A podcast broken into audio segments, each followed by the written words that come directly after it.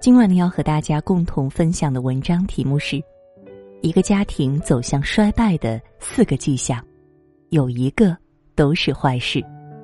下面我们就一起来分享。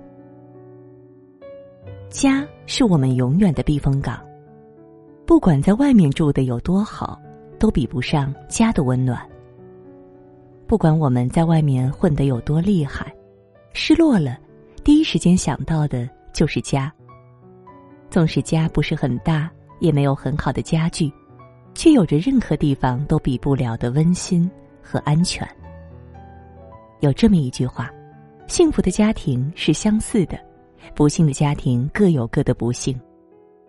一个家庭幸福与否是可以人为努力的，但是再幸福的家庭，若是遇到这四件事，也会变得不幸福。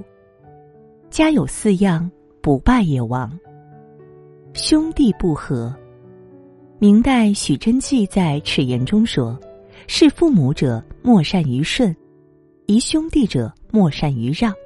故顺，孝之始也；让，友之本也。”当哥哥姐姐对弟弟妹妹谦让有爱，弟弟妹妹对哥哥姐姐恭敬顺从，兄弟姊妹和睦相处，父母见此情此景，自是喜在心间。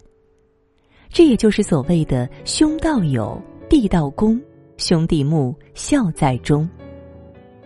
曾国藩曾在道光二十三年写信给父母提到：“兄弟和，虽穷蒙小户必兴；兄弟不和，虽世家宦族必败。”这句话的意思是，如果兄弟和睦，虽说是穷困的小户人家，也必然兴旺；兄弟不和，虽说是世代官宦人家。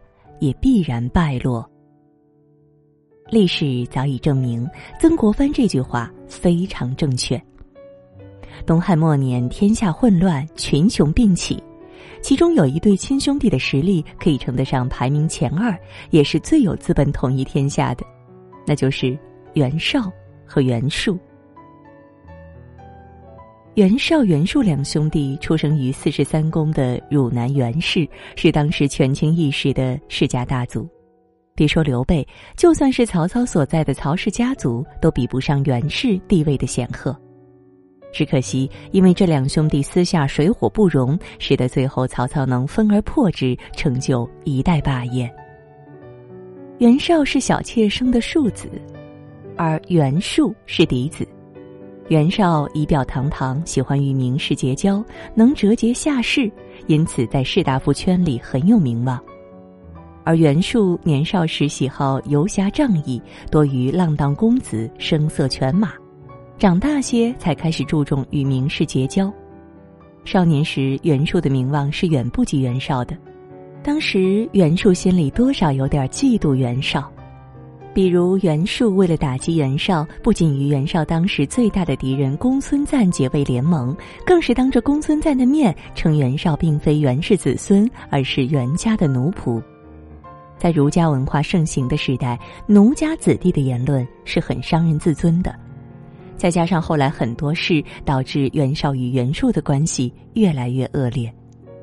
虽然年轻时的袁术纵情声色，但也绝非等闲之辈。后来，在曹操扩大军备的时候，袁绍和袁术都选择自立门户，而袁术更是一心想要自己当皇帝，袁绍也不愿意待在皇帝身边，受其限制。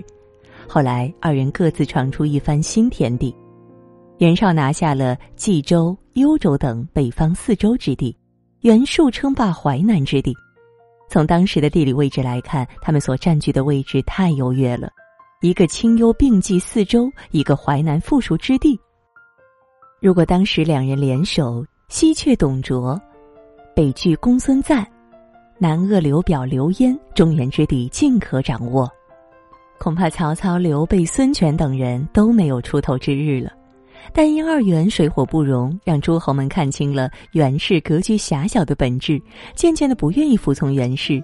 葬送了袁氏趁着汉末倾颓收拢人心的大好时机，最终都被曹操所消灭。一手好牌因兄弟不和而打得稀烂，很是可惜。诗经有云：“凡间之人，莫如兄弟。”这句话的意思是，普天之下人与人之间的感情都不如兄弟间那样相爱相亲。家和万事兴，而家庭和睦的关键便是兄弟之间要和睦。兄弟和，家必昌。夫妻离心，什么是夫妻呢？夫妻就是有福同享，有难同当。所谓的相濡以沫，不如相忘于江湖，不过是说给爱而不得的人听的。真正的夫妻遇到困难时可以一起度过，享受幸福的时候也可以一起感受。两个人彼此鼓励，牵手前行，不会抛弃彼此。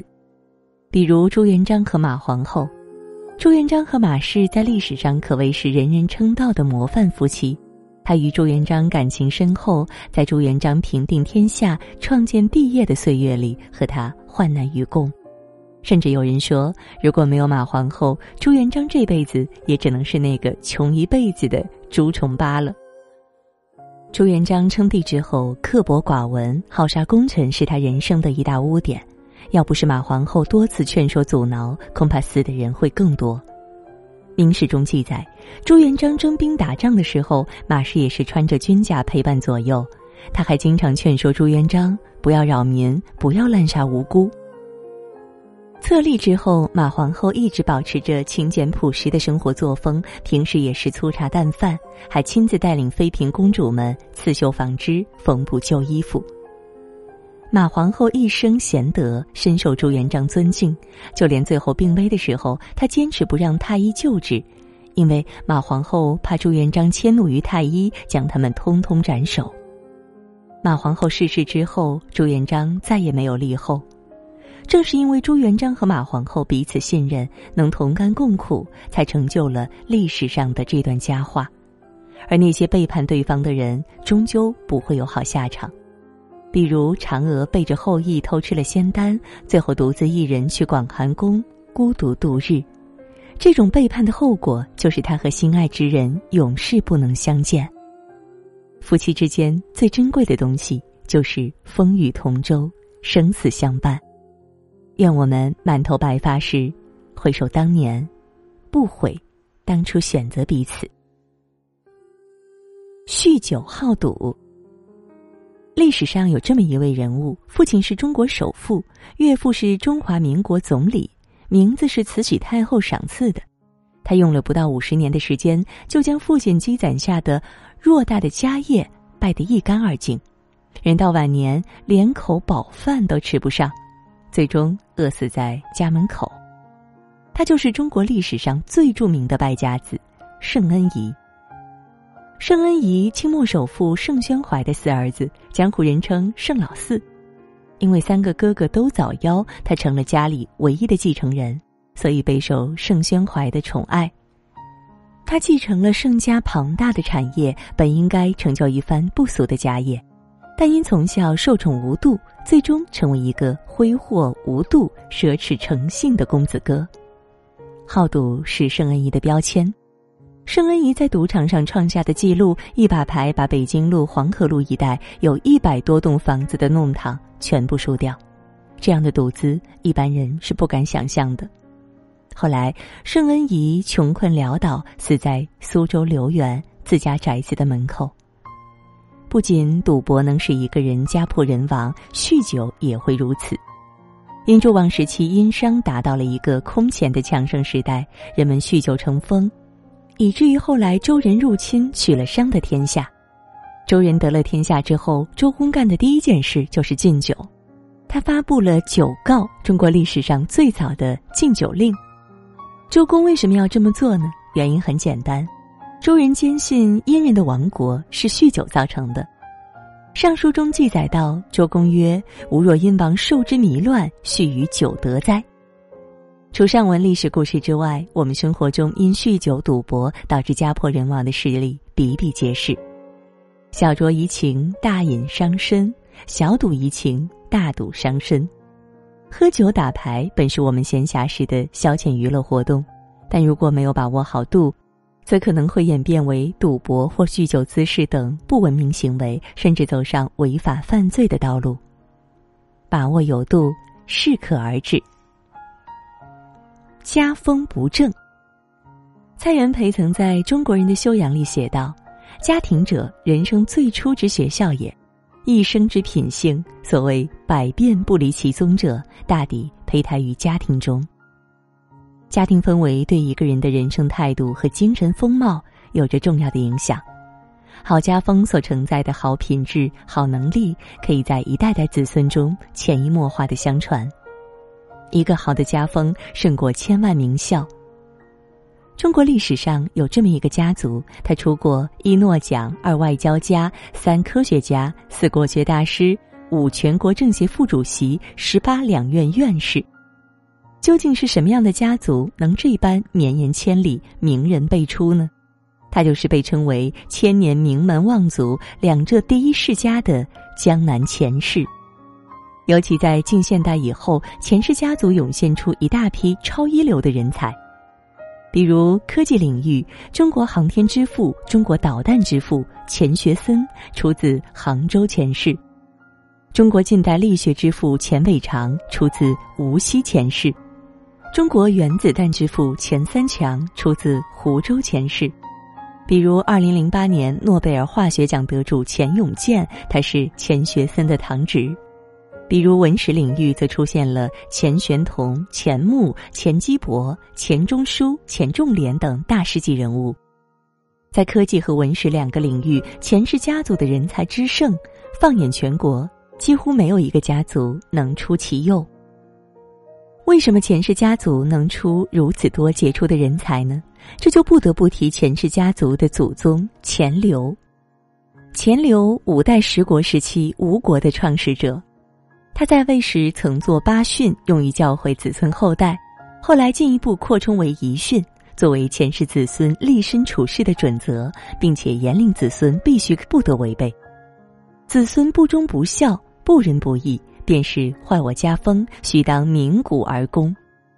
千百年来，钱镠家训成为前世子孙后代行动的准则。家训塑造家风。而良好的家风，则是钱氏家族兴盛不衰的最主要原因。比如，钱氏家族在文史领域出了很多大家，就是得益于钱氏家训中“子孙虽愚，知书须读”这一条。钱家子弟勤读成风。杨绛在《我们仨》里记录到，有一段时间，他们的生活很贫困，家里没书可读了。钱钟书不知从哪儿找出一本新华词典，读了起来。杨绛觉得这也就随便翻翻，没想到钱钟书这一看就是长达半年多的时间。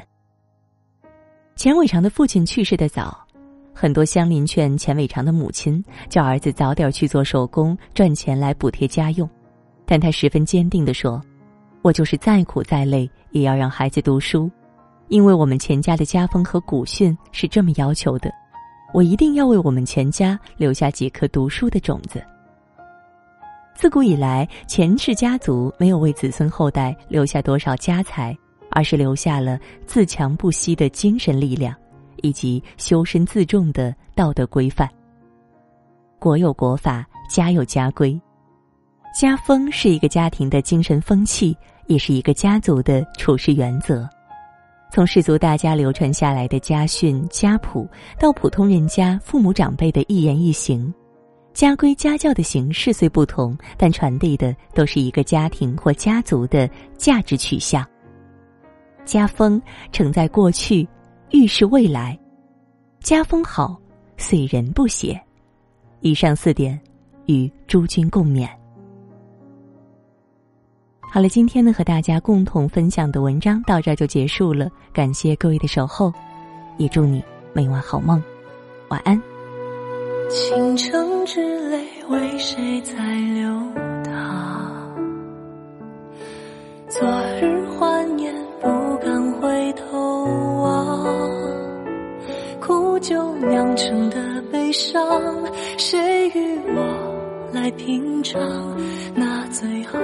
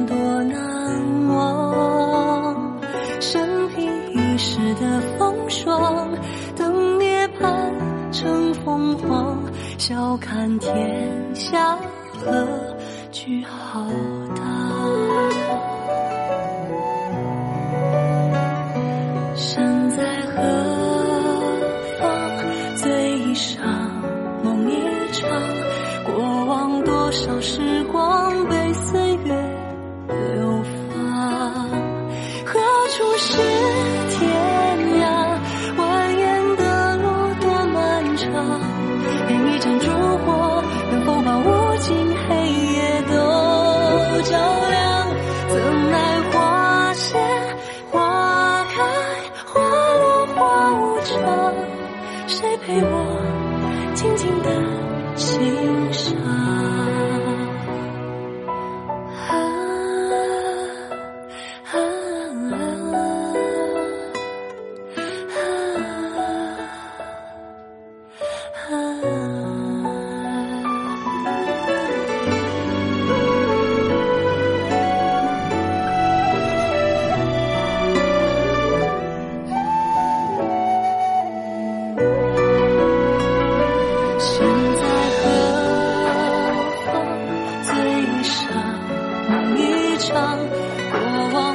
多少时光被岁月流放？何处是天涯？蜿蜒的路多漫长。点一盏烛火，能否把无尽黑夜都照亮？怎奈花谢花开花落花无常，谁陪我静静的欣赏？